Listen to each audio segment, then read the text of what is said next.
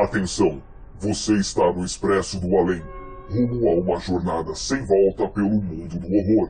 Desejo a todos uma boa viagem.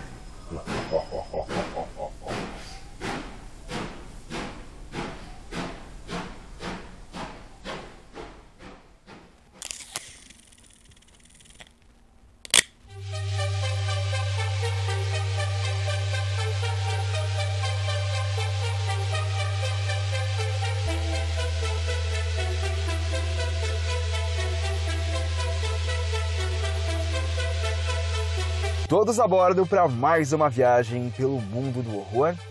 Eu sou o Tony, o maquinista que vai te conduzir nessa viagem no Expresso do Além.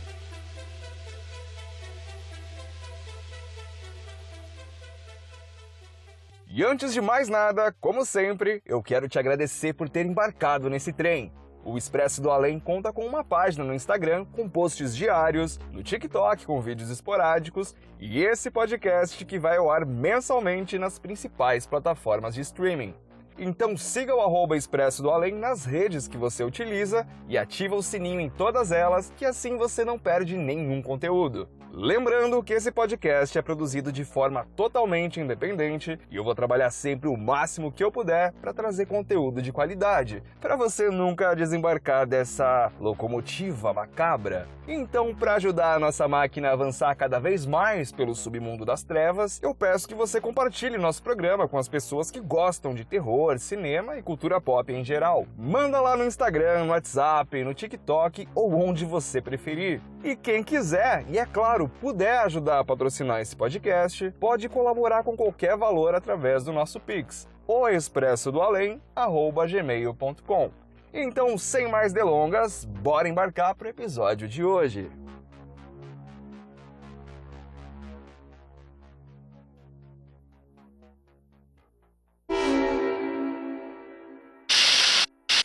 Não é de hoje que o audiovisual tem uma forte conexão com o mundo dos games. Lá nos anos 80 já era muito comum algum título ser lançado para videogame inspirado diretamente em sucessos das telonas na época. Desde o Atari, que já adaptou clássicos como Star Wars e Indiana Jones, sem contar o polêmico jogo inspirado em ET, ou extraterrestre, que teve até cópias literalmente desenterradas décadas depois. E é claro, Alien e Halloween representando o terrorzão. Um pouco mais tarde, no Nintendinho, tivemos ainda mais games inspirados nos filmes, como os Caça-Fantasmas, Batman, Robocop e, é claro, os dois slashers mais famosos da década de 80 ganharam seus jogos, Sexta-feira 13 e A Hora do Pesadelo. Pois é, o tempo foi passando, novos consoles de videogame foram chegando, mas ali no final dos anos 80, pouco antes do Super Nintendo ser lançado, um carinha chamado Mario, talvez o personagem mais famoso da história dos games de todos os tempos, estava fazendo tanto sucesso no console da Nintendo que, em vez de mais um jogo inspirado em algum filme ou série ser lançado, a parada mudou de lado e uma série intitulada The Super Mario Bros. Super Show foi lançada em 1989, sendo uma mistura de live action com animação. Existiam sketches né, com dois atores interpretando os irmãos Mario e Luigi no formato de sitcom,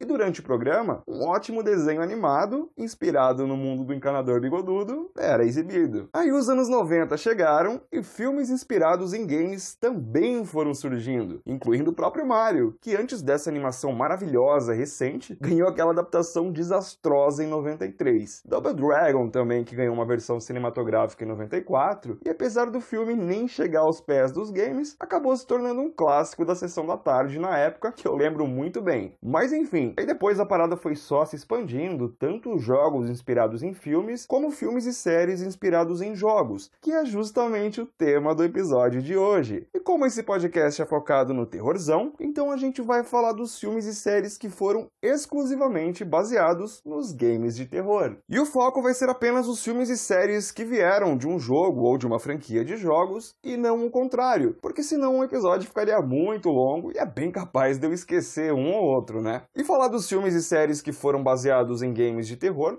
dá praticamente para contar nos dedos. E eu vou trazer grande parte deles aqui no episódio de hoje e já vou manifestando minha opinião do que eu achei. E também vou jogar na mesa a opinião tanto da crítica quanto do público. Então bora cortar as asinhas dessa introdução que já tá ficando longa demais e embarca comigo nessa.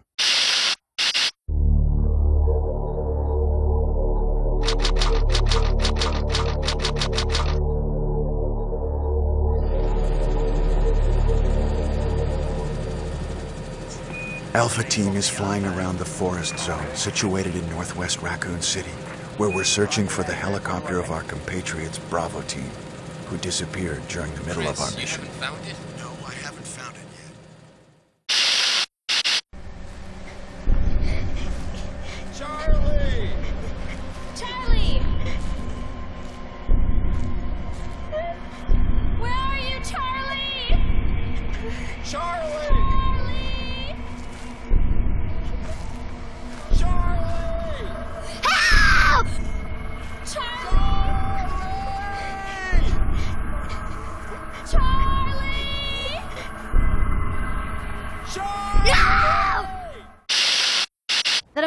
Up like Sam? I can't get infected. I can take care of myself. How many close calls have we had? Well, we seem to be doing all right so far. And now you'll be doing even better with Tommy. Not her, you know. What? Maria told me about Sarah. Ellie? And You are treading on some mighty thin ice here. I'm sorry about your daughter, Joel. But I have lost people too. You have no idea what loss is.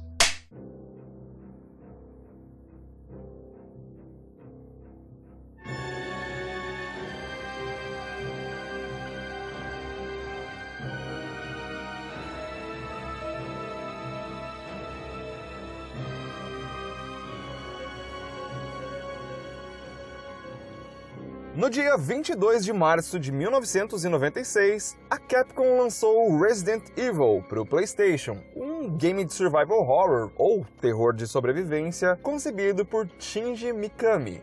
Sucesso imediato no console da Sony, em dezembro daquele mesmo ano, o jogo ganharia um port para PC e no ano seguinte, em 97, para o Sega Saturn. A trama segue Chris Redfield e Jill Valentine, membros de uma força-tarefa de elite conhecida como STARS, uma espécie de SWAT fictícia, enquanto investigam os arredores da cidade de Raycon City após o desaparecimento de alguns dos membros da equipe. Eles logo ficam presos em uma mansão infestada por zumbis e outros monstros. O jogador, que pode escolher jogar como Chris ou Jill no início do jogo, deve explorar a mansão para descobrir seus segredos sinistros e encontrar uma maneira de escapar. Com um absoluto sucesso em todas as plataformas, não demorou para que Resident Evil ganhasse uma sequência. Apenas dois anos depois, o Resident Evil 2 já dava as caras no PlayStation.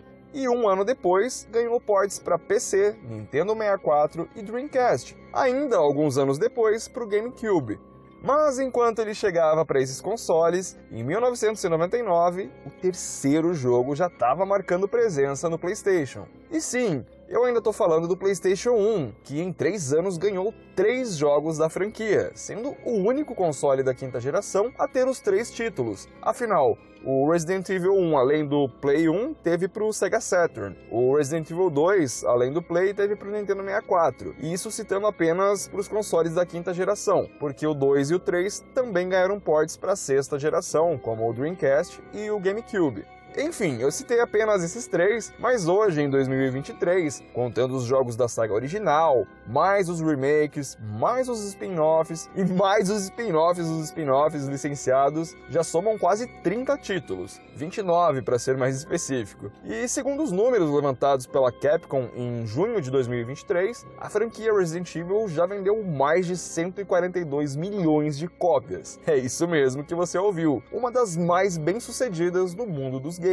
É muita grana, meu irmão. Claro que se tirar os spin-offs e os remakes da parada, a saga original conta com menos de 10 jogos. São 9, se eu não me engano. Mas voltando lá para a trilogia clássica, onde eu falei que o sucesso já era tremendo, ali entre os consoles de quinta e sexta geração, no começo dos anos 2000, Paul Anderson teve a brilhante, ou nem tanto assim, ideia de fazer um filme baseado na até então trilogia de jogos. E com o aval da Constantine Films, em parceria com a New Legacy, Davis Films, Impact Pictures e a própria Capcom, dona da porra toda, Resident Evil, o Hóspede Maldito, foi lançado nos cinemas em 2002. Eu me lembro até hoje do lançamento do filme, ainda quando existia de fato apenas a trilogia clássica. Eu ainda era moleque, na época eu tinha o um Nintendo 64. Aliás, ainda tenho ele funcionando liso aqui. E jogava muito Resident Evil 2 nele, e um amigo da época tinha o PlayStation, né? E a gente detonava o Resident Evil 1, depois da escola lá até altas horas. Até a época a gente já tinha jogado 3 também, mas muito pouco, o que não tirou nadinha as expectativas para ver o Resident Evil no cinema. E como a gente ainda era tudo moleque, a gente gostou bastante do filme, né? Até hoje, eu digo que ele, apesar de meia boca, é o único filme da franquia que eu gosto de assistir. O longa de 2002 teve um orçamento de 33 milhões de dólares e fez sucesso, faturando mais de 100 milhões em bilheterias. E isso já foi carta branca para a produção de uma sequência, que não precisaria, né? Mas não tinha como evitar. Enfim, o filme não foi bem recebido pela crítica, mas até aí nenhuma novidade, e teve uma recepção mista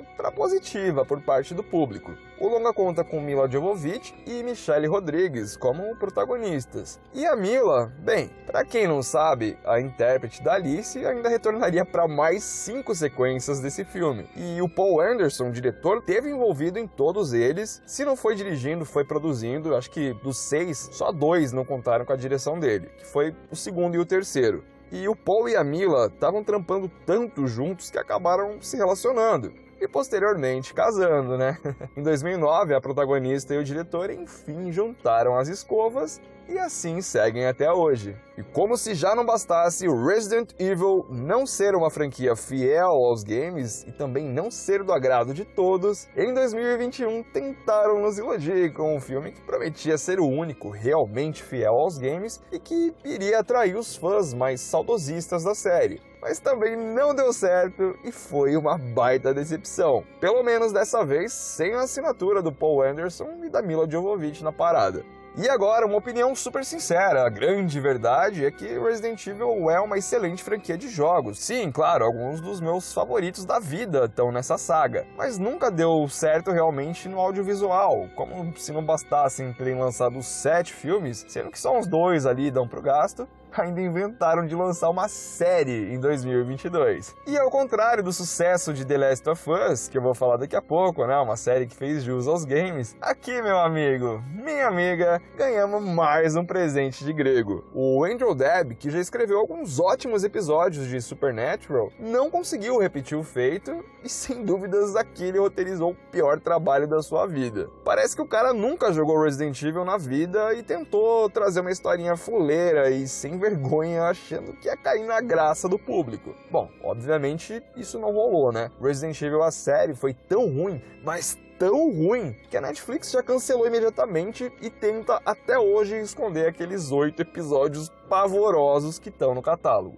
Resumo da obra: Resident Evil, franquia com jogos excelentes, uma das mais famosas do mundo dos games, não brilhou muito em nenhuma adaptação audiovisual. Parece uma maldição, mas até agora, quem meteu a mão na franquia da Capcom não conseguiu entregar um trabalho realmente fiel e digno para os fãs da saga.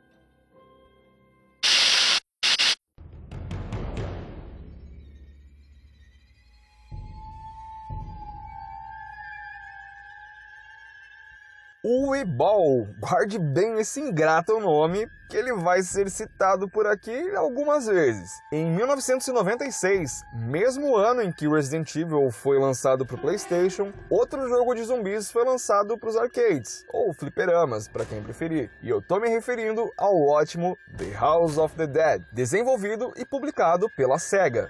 E com o sucesso de The House of the Dead nos arcades, não demorou para que a dona do Sonic lançasse um port do título para o Sega Saturn, que era o atual console da Sega até 98, e também uma versão para PC, também em 98. Claro que muitos anos depois, em 2022, o game ganharia um remake lançado já para Switch, PS4, PS5, Xbox One e Xbox Series. Mas assim como no Resident Evil, eu não vou focar no remake, e sim no game original, então Bora lá voltar para o final dos anos 90, quando House of the Dead fazia sucesso apenas nos arcades, no PC e no Saturno.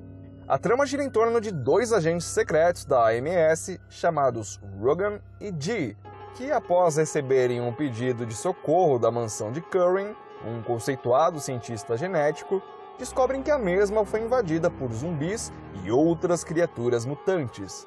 O game é um survival horror barra FPS que inclusive a gente jogava com a Light Gun, e ele é propositadamente inspirado em filmes de terror trechão, assim, bem trecheira mesmo, e essa é a magia desse jogaço que marcou uma geração. Assim como Resident Evil, o The House of the Dead também se tornou uma franquia com diversos jogos, incluindo um punhadão de spin-offs. E falando em Resident, novamente uma comparação. Assim como o game da Capcom, The House of the Dead também tinha três jogos até o ano de 2002. O primeiro, que eu citei agora há pouco, foi lançado para os arcades, para PC e para o Sega Saturn. O segundo, lançado para o Dreamcast, PC e arcades em 99. E o terceiro, em 2002, para os arcades, PC e para o Xbox, agora que a SEGA já se despedia definitivamente do mercado de consoles, enterrando seu último suspiro, o Dreamcast. Se em 2002 a franquia Resident Evil ganhou uma adaptação cinematográfica, por que não em 2003 a franquia House of the Dead não ganhar uma também, hã? Foi aí que naquele ano a própria SEGA se meteu a besta e ajudou a produzir The House of the Dead, o filme, e como se não bastasse a fase difícil após a recém-falência da SEGA no mundo dos consoles, ainda jogaram a responsa para as mãos de um amador chamado Uwe Boll, aquele nome que eu citei no comecinho, que é um cineasta alemão que não tinha porcaria nenhuma de relevante no currículo, e além dele ter ajudado a produzir, também foi o diretor da parada. Pois é, e só mais uma vez citando o Resident Evil aqui, eu vou falar uma coisa. O primeiro filme do Resident, que já não era lá grande coisa, perto desse desastre aqui, se torna uma verdadeira obra-prima. Sim, The House of the Dead já foi até considerado o pior filme de zumbis da história do cinema. E eu concordo plenamente, porque absolutamente nada, nada funciona aqui. Desde a direção desastrosa desse cara aí, o Uwe Ball, um elenco tão amador que até olhava para as câmeras e lia o roteiro colado na testa do coleguinha lá. E tem muito furo de roteiro aqui. E os personagens que ninguém liga, você torce para que eles morram logo nas mãos dos zumbis. Mas o foda é que os zumbis também ninguém liga porque eles são toscos demais, cara. Eles correm, nadam e até pensam mais rápido que os próprios seres humanos. Mas, cara, no fim das contas a gente torce pra quem então? Por quem? Pra que um meteoro caia ali e devaste todos aqueles personagens caricatos desse filme podraço que nem pelo menos tentar fazer uma trecheira legal eles conseguiram. Não rolou. E como se não bastasse, ainda fizeram uma sequência igualmente deplorável em 2005. Então, quando você ouvir falar em The House of the Dead, por favor, vai atrás só dos games. Se aventure jogando essa belezura e esqueça que um dia tentaram fazer uma adaptação cinematográfica para a franquia. É sério, se você nunca viu, nunca, nunca veja esse filme. Resumo da obra: The House of the Dead, franquia com ótimos jogos, principalmente os primeiros, mas que ganhou a pior adaptação da história e que detém até mesmo o título de pior filme de zumbis já feito.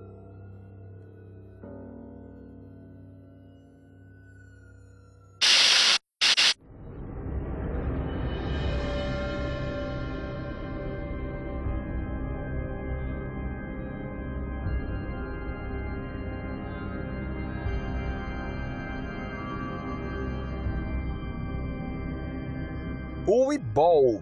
Puta que pariu, de novo não, de novo não! É, eu queria não ter mais que falar esse nome por aqui de novo, mas venho por meio dessa dizer que o cara conseguiu estragar mais um jogaço de terror. Quer saber quem foi a vítima da vez?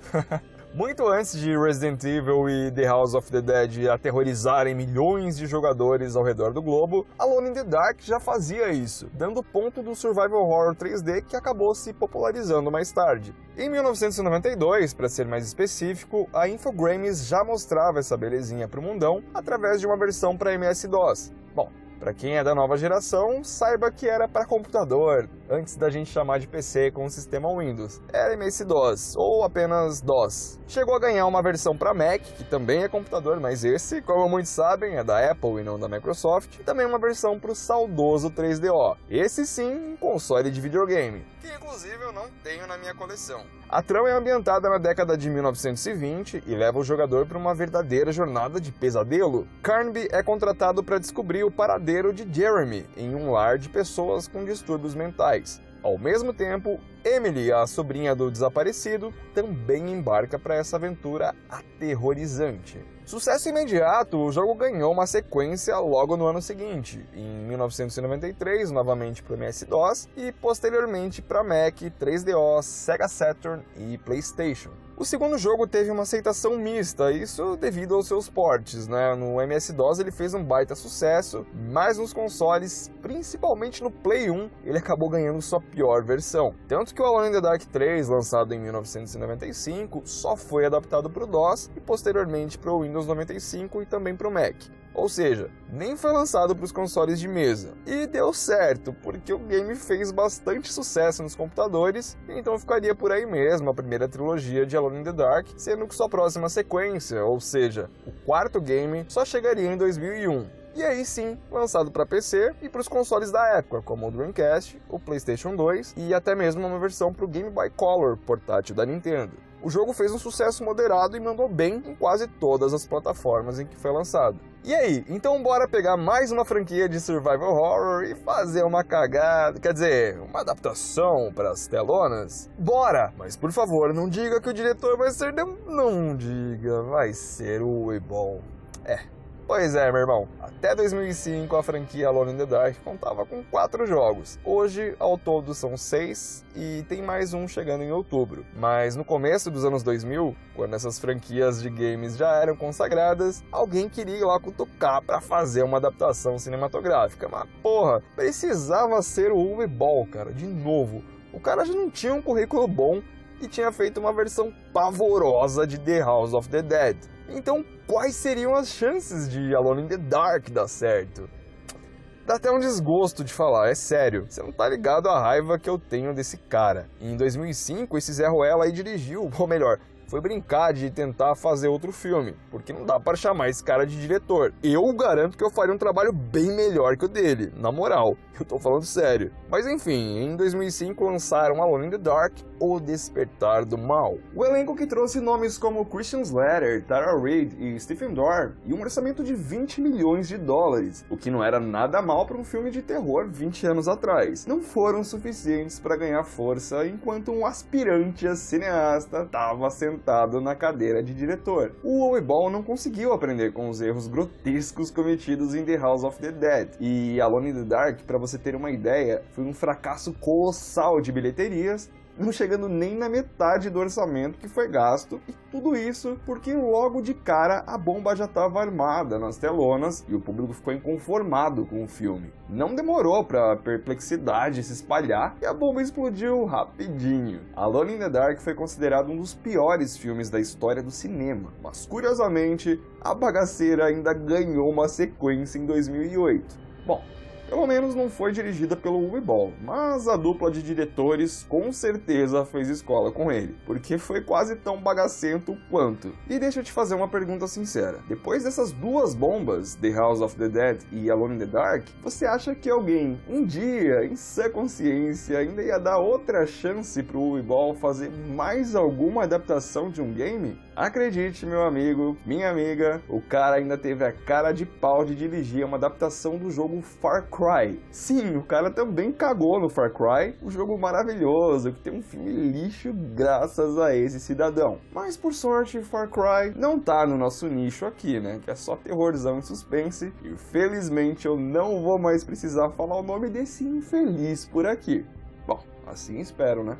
Resumo da obra: Alone in the Dark, franquia com ótimos jogos, com um enredo inspirado em Lovecraft, super respeitado no mundo dos games, ganhou uma adaptação que se tornou um dos piores filmes da história. Quem diria que até aqui Resident Evil ainda tinha a melhor adaptação cinematográfica para um jogo de terror, mesmo sendo bem mediano. Será que existe uma maldição? Não é possível que ninguém consiga fazer uma boa adaptação de um grande jogo de terror. E quem seria a próxima vítima? Ou será que o próximo da lista conseguiu reverter essa situação? Hum?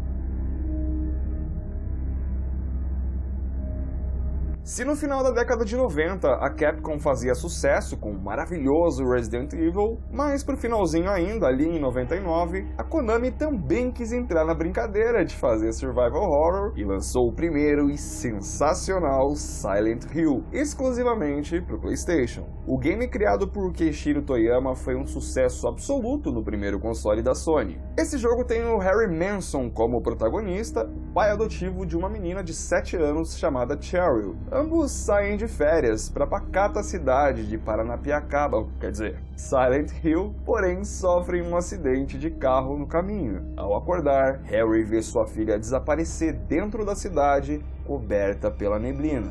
Essa delícia de game obviamente ganhou uma sequência em 2001, dessa vez lançado para PlayStation 2, Xbox e PC. E para mim, esse é o melhor jogo da franquia. Dois anos depois ganhou outra boa sequência, né, o Silent Hill 3, lançado para PS2 e também para PC. E ainda teve o Silent Hill 4, lançado em 2004 para PC, PS2 e Xbox. Então, em cinco anos, já existiam quatro jogos da série Silent Hill. Hoje, 2023, a gente já conta com 10 jogos da franquia, que depois de um bom tempo abandonada, tá prometendo boas novidades em breve, hein? Mas bora lá, em 2006, adivinha o que estava chegando? Adivinha? Ha! É isso mesmo que você está pensando. Um filme inspirado nessa franquia de games, que virou febre no início dos anos 2000. O Weeball. Brincadeira, dessa vez o falso diretor não colaborou com esse filme. Ainda bem, né? Porque finalmente a gente vai dar uma melhoradinha na situação.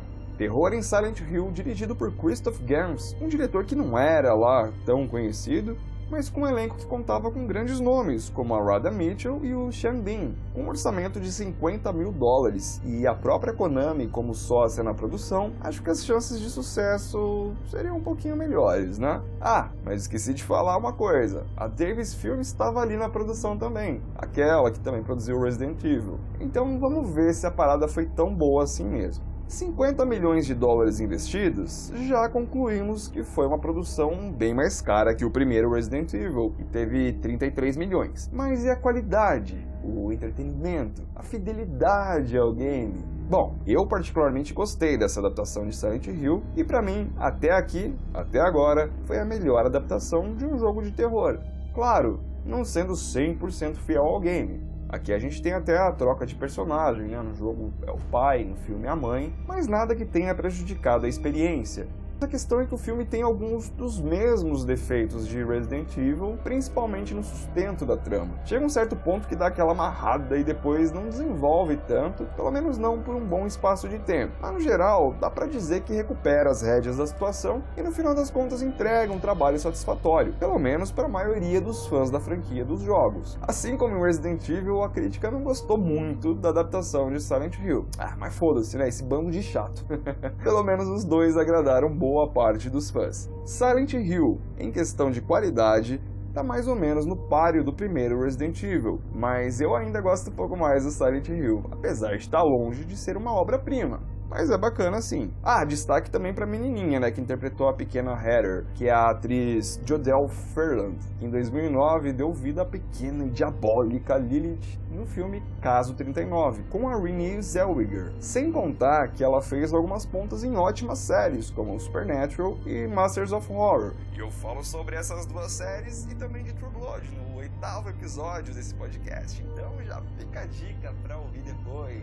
Silent Hill também ganhou uma sequência infeliz. O segundo filme, Silent Hill Revelação, tem uma sequência bem fraquinha que nem vale a conferida, ao contrário do primeirão, esse sim vale a assistida. Bom, resumo da obra. Silent Hill, outra excelente franquia de games, um marco da Konami, ganhou uma adaptação legal para as telas, mesmo longe de ser uma maravilha pelo menos foi um respiro. Infelizmente teve uma sequência ruim, lançada seis anos depois. Mas e aí, será que a gente vai encontrar uma adaptação bonita, formosa, bem feita por aqui? Ou vai ficar no máximo com um legalzinho? Será que agora vem?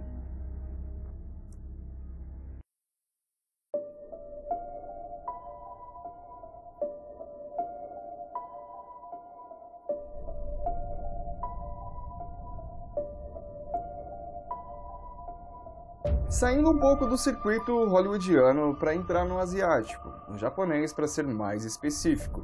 E olha que o Japão é referência em ótimos filmes de terror, com sua atmosfera macabra e suas entidades perturbadoras. Eu falo sobre isso, inclusive, no terceiro episódio, fica a dica. Mas será que eles acertaram na adaptação de um game de terror? Em 2003 foi lançado pela Sony o jogo Siren no Japão, para o PlayStation 2. No ocidente chegou no ano seguinte com o título de Forbidden Siren. Para quem não sabe, ele foi criado por nada mais nada menos que o Keishiro Toyama, o mesmo criador de Silent Hill.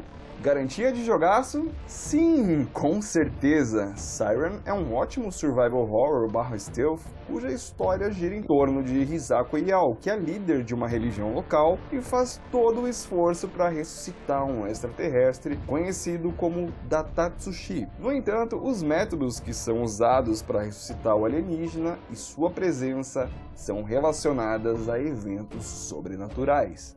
Uma sequência foi lançada em 2006 também para o PS2 e outra em 2008 para o PlayStation 3. Mas, ao contrário dos outros jogos citados anteriormente, que se tornaram franquias antes de virarem filmes, Siren só bastou um jogo para ganhar uma adaptação. Afinal, o filme foi lançado lá no Japão em 11 de fevereiro de 2006, no mesmo dia em que o segundo jogo foi lançado para o Play 2. Ou seja, toda a adaptação foi trabalhada em torno do até então único jogo da trilogia. Siren, o filme, dá umas boas desviadas do enredo oficial do jogo, não que não tenha suas semelhanças, mas não podemos dizer que é uma adaptação super fiel, mas também não podemos dizer que é totalmente fora da caixola. O filme é legalzinho sim, e eu digo legalzinho, porque eu sou muito fã do cinema japonês e asiático em geral, e Siren tá longe de integrar a lista dos melhores filmes de terror japoneses, mas vale a conferida para quem curte o game e o próprio cinema asiático. Eu confesso que só consegui assistir assisti ele esses dias quando estava fazendo o roteiro desse episódio. Mas o game, ah, esse eu joguei muito. O primeirão, né? E o que eu bati a cabeça para conseguir terminar não foi brincadeira. Mas enfim, Resumo da obra: Siren é um ótimo jogo que ganhou uma adaptação mediana. Embora produzida fora do circuito de Hollywood, ainda não pôde bater no peito para dizer finalmente uma obra-prima baseada em um jogo de terror. Hum, ainda não havia sido atingido esse patamar na época. Mas será que hoje em dia alguém alcançou esse ápice? Fica ligado que tem mais três games e suas adaptações pela frente. Quem sabe um deles tenha se consagrado também no audiovisual, hum?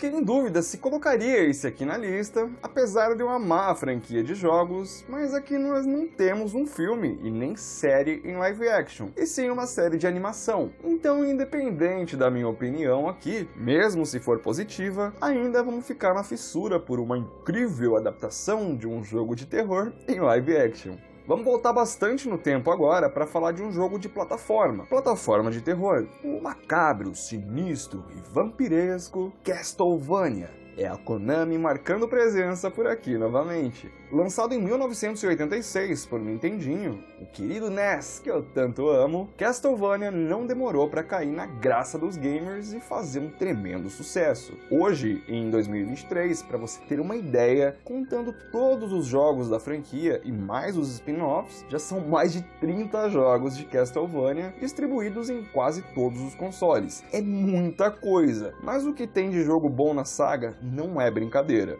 Mas como o intuito aqui não é falar detalhadamente sobre todos os jogos de cada franquia de game, eu vou falar do que se trata o primeirão do NES, que para quem ainda não jogou, não assistiu ou não conhece a história, vai saber agora do que se trata. Reza a lenda que a cada 100 anos, o temível Conde Drácula renasce de seu sono eterno para trazer caos e destruição ao mundo. Mas tão milenar quanto seu renascimento é a luta interminável do clã Belmont, uma família de caçadores de vampiros para exterminar esse maligno ser. Com títulos excelentes como Symphony of the Night, Area of Sorrow e muitos outros, eu nem preciso dizer que essa é uma das franquias mais bem-sucedidas da história dos games, né? E o ano já era 2017, como assim ainda não tinha nenhuma adaptação para essa saga? Na real, em 2006 já haviam rumores de uma adaptação para Castlevania, que seria um filme inspirado nos primeiros jogos, e ele seria dirigido por Paul Anderson, o diretor de Resident Evil. E esse filme ficou na promessa durante uns 5 ou 6 anos, com direito à venda dos direitos, troca de estúdios, problemas com locações e, por fim, até a troca de roteirista e diretor, já que o cargo seria passado para ninguém menos que James Wan, hoje bastante conhecido pelas franquias Sobrenatural e Invocação do Mal, mas na época era conhecido por Jogos Mortais e Gritos Mortais. Mas aí os problemas continuaram. Aos poucos, cada um foi tirando o seu da reta, alegaram que fazer um filme de Castlevania seria impossível, e foi justamente o que aconteceu. E ainda bem, porque na moral, com toda essa bagunça, quais seriam as chances de Castlevania ganhar uma boa adaptação? No máximo seria uma coisa bem genérica, né? E isso acabou sendo bom para não manchar o currículo dos envolvidos. Ninguém queria dar uma de Joey Ball, não é mesmo? Resultado, projeto cancelado. Mas aí 2017 chegou com uma grata surpresa da dona Netflix. Se um filme ou uma série em live action seria impossível, então, bora fazer uma série de animação. Mesmo com muitos jogos da franquia, a animação foi inspirada nos acontecimentos de Castlevania 3, Dracula's Curse, mas sua estética influenciada pela ilustradora Ayami Kojima, que fez Castlevania Symphony of the Night. Essa ótima série de animação, que durou de 2017 a 2021, teve quatro temporadas, totalizando 32 episódios, de 20 a 30 minutos cada um, e segue firme no catálogo da Netflix. E o resumo da obra, Castlevania Castlevania, franquia gigantesca da Konami, com excelentes jogos e que teve um filme cancelado no final dos anos 2000, ganhou uma série animada muito boa e que vale demais a conferida. Beleza, acertaram na animação, mas será que tem algum game que ganhou alguma adaptação digna em live action também?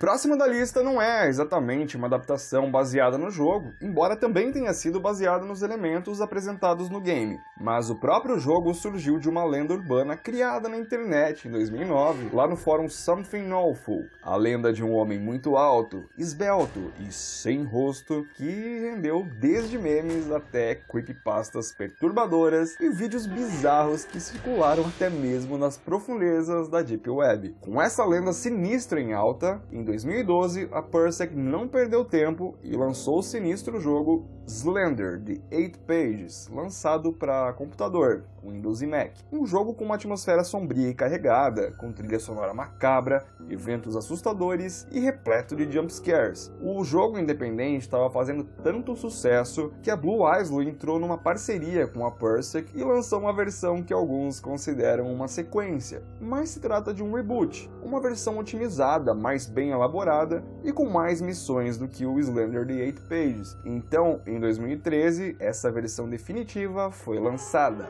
Slender The Arrival, lançado posteriormente em diversas plataformas, tendo hoje, 10 anos após o seu lançamento, ports para PC, Mac, PS3, PS4, Xbox 360, Xbox One, Wii U, Switch e também para Android, sendo um grande sucesso e considerado por muitos, inclusive esse que vos fala, um dos jogos de survival horror mais assustadores e perturbadores. Sério, o susto aqui é certeiro é tensão do começo ao fim. Na trama, o jogador assume o comando de uma jovem que vai visitar uma amiga de infância. Ambas já passaram por um trauma avistando o Slenderman. Chegando em sua antiga casa, ela se depara com a residência vazia e logo percebe que há algo de errado. Para investigar, ela terá que percorrer florestas assustadoras, casas mal assombradas e muitos locais perturbadores, e além do Slender, entidade predominante no jogo, também há um personagem fantasmagórico que pode aparecer a qualquer momento. Slender The Arrival é um dos meus jogos favoritos e o sucesso do Homem Esbelto foi tanto que não demorou para que ele também se tornasse um filme de terror. Bom, se é que dá para chamar aquilo de terror, né? Em 2018 foi lançado o filme Slenderman, Pesadelo Sem Rosto, dirigido por Sylvan White e distribuído pela Screen Gems. Eu confesso que eu tava numa boa expectativa para esse filme na época e eu assisti ele no cinema. E levei até minha namorada para assistir comigo e na época a gente ainda só tava saindo, se conhecendo e coisa e tal. E aí um cineminha é sempre bem-vindo, né? Mas aonde eu fui levar a coitada? Logo ela, que não era muito chegada em filmes de terror, entregou um resultado de umas três ou quatro risadas e nenhum susto ali, né? E isso resume o que esse negócio representa. Uma tosqueira braba que mais te faz rir, mas rir de nervoso mesmo, por ser tão ruim, até constrangedor, do que tomar qualquer tipo de susto. Não tem nenhuma tensão durante os 90 minutos de filme. E por sorte eu não perdi minha namorada, né? Ela deve gostar muito de mim, porque depois de eu ter levado ela para ver esse desastre, eu não ia julgar se ela resolvesse me dar um pé na bunda depois daquilo. Amor, valeu por não ter desistido de mim. Olha a roubada que esse filme me meteu, né? Mas enfim, se pelo menos fosse uma trecheira proposital, mas não. Os caras queriam levar a sério, achando que ia meter medo em meio mundo ali. E o resumo da obra: Slenderman, a lenda sensacional, creepypasta de respeito, que surgiu na web em 2009 e rendeu um jogaço que eu amo, mas acabou ganhando uma adaptação pavorosa para as telonas.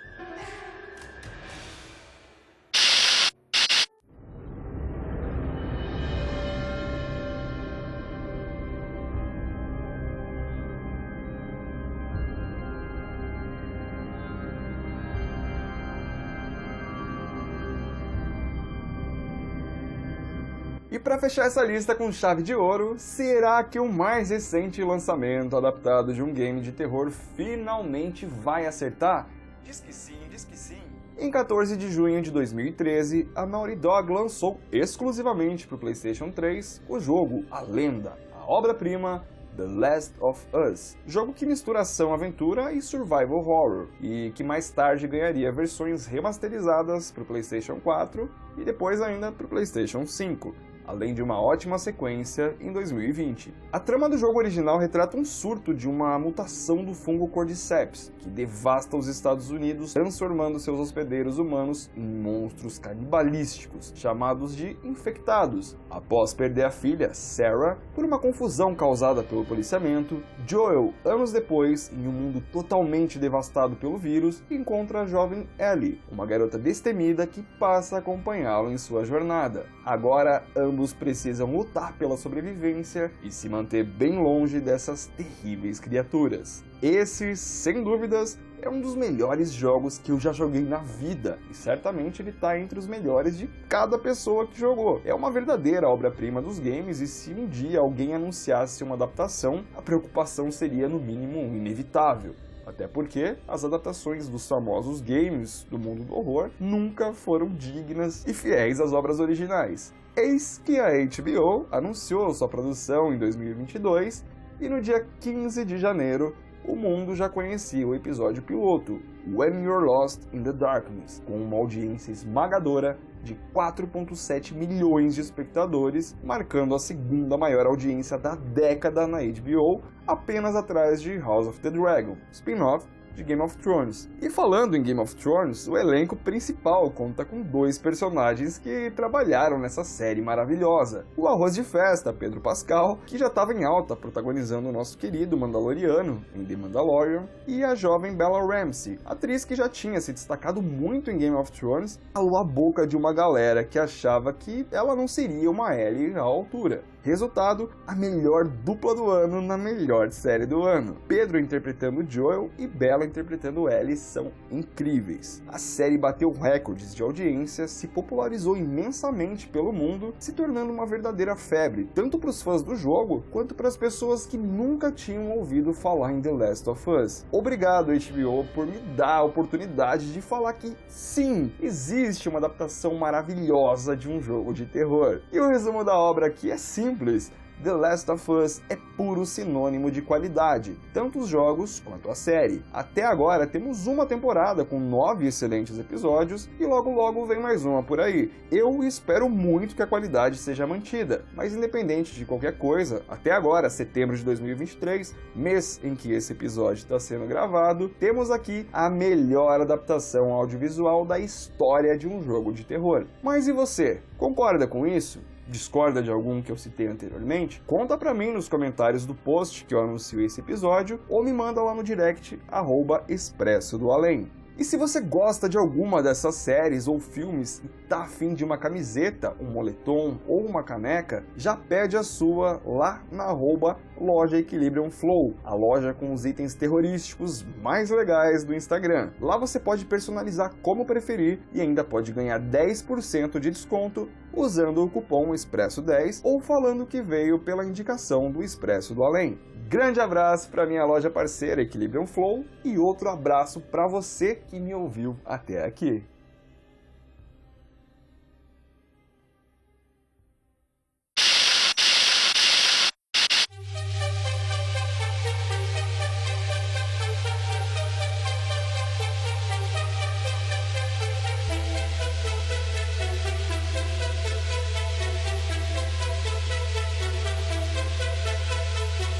Chegamos ao fim de mais uma viagem pelo Expresso do Além. No episódio de hoje, concluímos que fazer um filme ou uma série baseado em game é muito mais difícil de acertar do que o contrário. Afinal, temos ótimos exemplos de jogos de terror que foram inspirados nos filmes, como Sexta-feira 13, Evil Dead e o recente O Massacre da Serra Elétrica, ou até mesmo jogos inspirados em filmes que trazem personagens do mundo do terror, como o fantástico Dead by Daylight. Enfim, fazer um game baseado em um filme é mais propício ao acerto do que um filme inspirado em um game. Brigadão pela sua presença nessa viagem e eu conto com você na próxima, hein? Fica de olho no Instagram que em breve eu anuncio o novo episódio.